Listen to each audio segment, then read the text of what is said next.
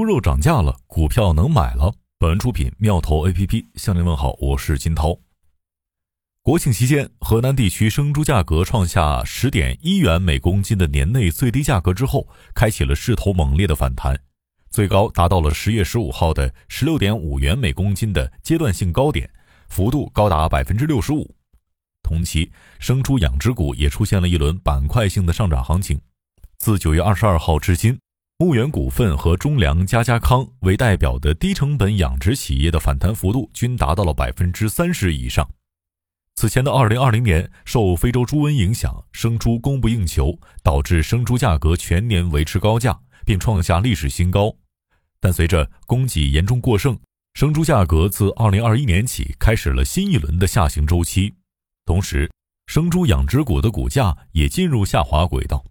当前时点，市场普遍关注的问题是，本轮生猪价格是否进入了一轮上行周期？另外，作为上市企业中全成本最低的牧原股份，三季报出现了亏损，是否意味着其股价触底？本轮生猪养殖股迎来一波上涨，主要得益于生猪价格的反弹。同时，由于市场上有一种声音认为猪周期已经见底，这又推动了市场情绪的进一步高涨。目前来看，生猪价格反弹是一个暂时的现象，而从猪周期的视角来看，市场尚未见底。先看生猪价格反弹，其主要原因主要是膘肥价差出现逆转，即肥猪单价比膘猪更贵了，导致养殖户压栏的决心更大，缓解了供给严重过剩的局面，从而推动生猪价格上涨。压栏是指生猪已经达到出栏体重，却继续饲养。根据永益资讯膘肥价差的数据，我们可以了解到，今年二至三季度一百五十公斤及以上的肥猪，相对于一百一十到一百二十公斤的膘猪价格，始终处于折价状态。这主要是因为二零一九年非洲猪瘟以来，生猪供给短缺、猪价高企情况之下，肥猪的性价比更高。特别是在二零二零年年底，华北冬季疫情使得行业对今年猪价产生了一致性的乐观预期。产业开始普遍压栏养大猪，等待今年三季度的价格新高，而实际情况是，产业对于生猪产能恢复程度产生了明显的误判。自二季度开始，生猪供给形势产生逆转，大猪价格远低于标猪价格。然而，从九月份开始，标猪价差开始出现了收窄，甚至从九月二十三号开始，肥猪相对于标猪已经产生了溢价。一方面是由于肥猪经过两个季度的消化，其供给过剩的局面已经改善；另一方面，低猪价情况，消费开始明显回暖，居民集中腌腊以及东北地区提前进入冬储，使得肥猪需求增加明显。膘肥价差的收窄表明，生猪供给过剩的情况在国庆节前后出现了边界的改善。那么，对于养殖户来说，压栏就是一个明智的决策。一是如上文所述。压栏两个月一百五十公斤肥大猪溢价，二是如果按照十元每千克出栏，则每头亏损超三百元，因此养殖户压栏能够获取猪价反弹和肥猪溢价的利润双击，这进一步强化了短期供给不足的上涨逻辑，而生猪价格的反弹也进一步增强了养殖户对中期价格的乐观程度和当前的压栏决心。当然，这样的猪价上涨并不可持续。再看猪周期见底一说，市场上部分投资者认为猪周期进入底部阶段，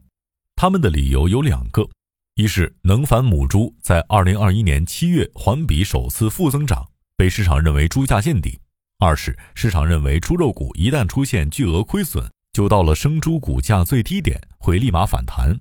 以上因素导致生猪价格反弹，从而带动猪肉股上涨。但这也并不意味着本轮生猪价格进入了上行周期。猪价没有进入上行周期，也就意味着行业其实仍未见底。为什么这么说呢？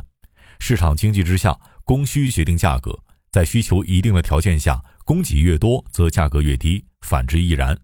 只有供给过剩的局面被扭转，本轮生猪价格才能进入新一轮的上升期。因此，以上两点可以构成短期股价的扰动。但并未扭转行业供给过剩的局面，所以并非是中长期的合理估值逻辑。首先，能繁母猪在二零二一年七月环比首次负增长，供给至少明年五月才开始降低，能繁母猪指的是正常产过仔的母猪，而决定生猪端供给的因素主要有中央储备、冷冻肉和出栏量，其中出栏量是关键因素。而判断出栏量的一个关键指引是能繁母猪的月度环比数据。二零二一年六月，能繁母猪存栏环比为零，七月首次出现了环比下降，出现了拐点。有投资者认为猪价已经见底了，而同样的事情发生在二零一九年九月。在经历了八个月的非温暴力式产能出清后，能繁母猪环比首次出现正增长。当时也有投资者认为供需格局已经逆转，猪周期见顶了。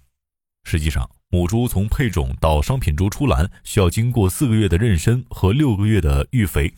也就是说，能繁母猪波动对应十个月后的生猪出栏变化。因此，对于能繁母猪环比数据，我们的解读是：能繁月度环比由正转负。这意味着两种可能性：乐观的说，十个月之后生猪出栏将会出现下降；悲观的说，则至少十个月内生猪供给是持续增加的。当前这个时间节点是二零二二年六月。此外，这一轮周期有一个特点和以往不太一样，就是现在的母猪都是三元母猪，生产性能比较低。然后现在逐渐淘汰掉三元母猪，用生产性能更高的二元母猪替代。也就是说，虽然总的能繁母猪数量在下降，但是二元母猪比例在提高，所以可以判断出栏量减少的时间会延期。综合来看，我们认为生猪供给过剩的局面最早在明年六月才能够得到缓解。其次，不管豪赌的代价有多大，都不构成行业周期底部成立的理由。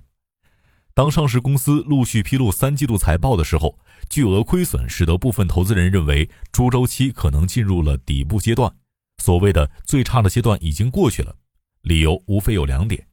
第一，周期底部产能的出清不是以亏损的时间，而是以亏损的绝对值来衡量的。往年周期亏损持续较长时间，是因为单个时点的亏损幅度较小，从而出现了漫长的亏损期。不过，现在企业单季度出现的历史性亏损，使得本轮周期底部的持续时间将会大大缩短。第二，和前几轮周期不同，企业把本轮周期高点的天量利润全部进行了产能扩张，甚至部分企业还出现了资产负债率的扩张，这使得企业在本轮周期底部的现金流大大恶化。但是，如果从亏损幅度的角度衡量本轮周期底部能够持续多长时间，那么我们有必要将本轮周期高点的盈利也考虑进来。实际上，单从投均利润的角度来看，自本轮周期高点二零一九年第四季度开始至二零二一年第二季度，企业合计的出栏量对应的投均市值依然处于一个较高的水平。要知道，在以往几轮周期当中，牧原股份投均利润在三百六十元的水平。而双方的投均利润不足两百元。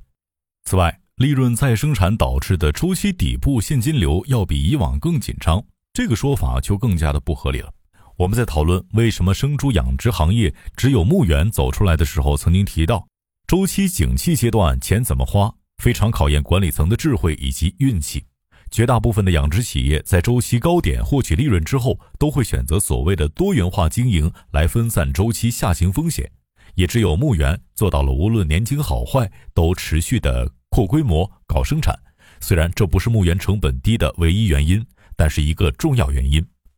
而大部分企业其周期高点时候的盈利，往往在多元化的扩张当中败掉了。一个典型就是雏鹰农牧。所以每一轮周期繁荣时，企业都会进行扩张；每一轮周期底部，企业现金流都是非常紧张的。唯一不同的可能就是本轮周期繁荣时，企业的扩张终于不是多元化了。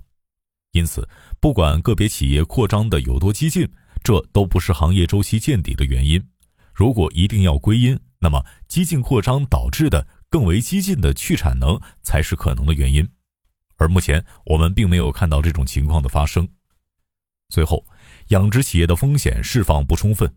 从现金成本角度看。企业真正开始亏损现金流是从六月份开始的，六月至九月平均现金流亏损幅度为两百八十元每头。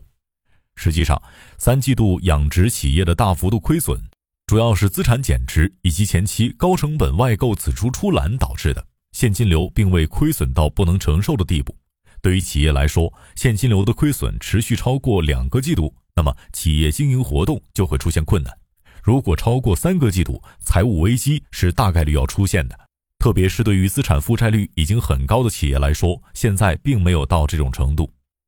周期底部，我们可以看到两类事件先后发生。首先，景气阶段的快速多元化经营和粗犷扩张带来的潜在风险，以减值的方式陆续出现。其次，持续的现金流亏损导致企业正常经营活动出现困难，也只有后者才会促使行业集中有效的去产能。从股价角度来看，也只有后者才能够带来市场情绪的极度低迷，并且最终酝酿出黄金坑。当前时点，我们重新审视牧原的估值模型，可以看到公司远期出栏八千万头。那么，给予下一轮周期高点投均六百元利润、六千元投均市值的极度保守预测，市值空间在四千八百亿，距离当前市值有百分之五十的空间。